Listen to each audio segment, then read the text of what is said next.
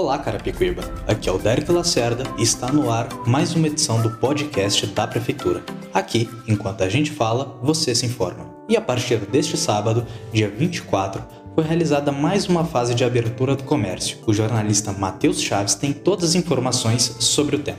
Olá, Derek. Olá, ouvintes. Então, Além dos shoppings e lojas de rua que já podem funcionar das 11 às 19 horas, com público limitado a 25% da capacidade total, e também das celebrações religiosas coletivas com restrições, neste sábado, restaurantes, lanchonetes, salões de beleza, cinemas, teatros, museus, eventos e convenções voltaram a funcionar das 11 às 19 horas, com 25% da capacidade total. Já as academias, clubes e centros esportivos podem funcionar das 7 às 11 horas e das 15 às 19 horas, apenas para atividades físicas individuais agendadas com 25% da capacidade total. Os parques estão abertos e os bares também podem funcionar como restaurantes, ou seja, com público sentado e serviço de alimentos para acompanhar bebidas. Obrigado pelas informações, Matheus.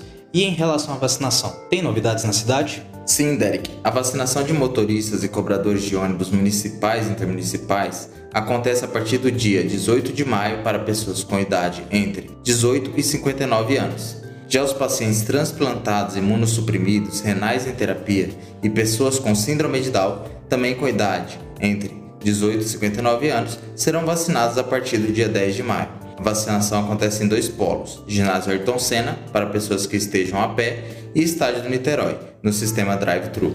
E como está a vacinação? No momento, estão sendo vacinados idosos a partir de 64 anos. A imunização é realizada de segunda a sexta-feira, das 8 às 17 horas, e aos sábados, das 8 às 13 horas. E Derek, tem uma outra ação muito bacana ligada à assistência social, que a jornalista Mariane Souza tem mais informações, né Mari? Olá, Matheus, Derek, olá, ouvintes. Isso mesmo, Matheus. Trata-se da campanha Vacina contra a Fome, em que já foram arrecadadas cerca de 3 toneladas de alimentos. E até o momento, mais de 100 cestas básicas foram entregues às famílias em situação de vulnerabilidade no município. Muito bacana essa informação, hein, Mari? E como funciona para doar? A pessoa que for se vacinar contra a Covid-19 está convidada a fazer a doação voluntária de um quilo de alimento não perecível, como macarrão, arroz, feijão, leite em pó, café, óleo, sal, açúcar, molho de tomate, entre outros itens da cesta básica.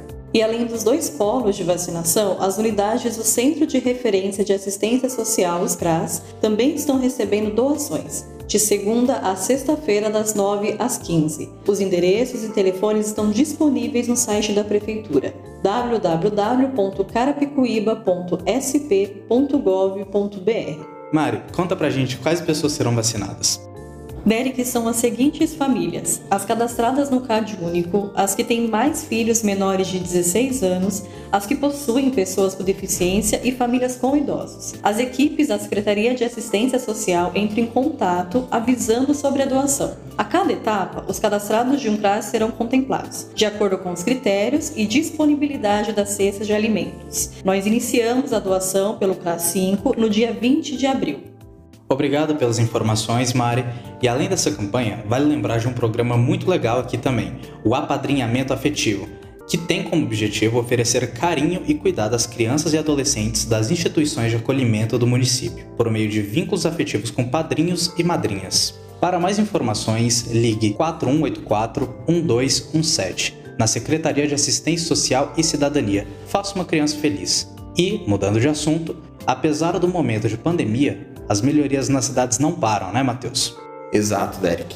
Na semana passada, informei aqui no podcast que as equipes estavam realizando recapeamento na Avenida Marginal do Ribeirão. Já nessa semana, começaram as obras na Avenida Deputado Emílio Carlos. São melhorias que trazem mais segurança e mobilidade no trânsito. Excelente, Matheus. Muito bom ver que as obras não param em nossa cidade. E também tem novidades na área de cursos de capacitação. Mari, quais são as informações sobre o assunto?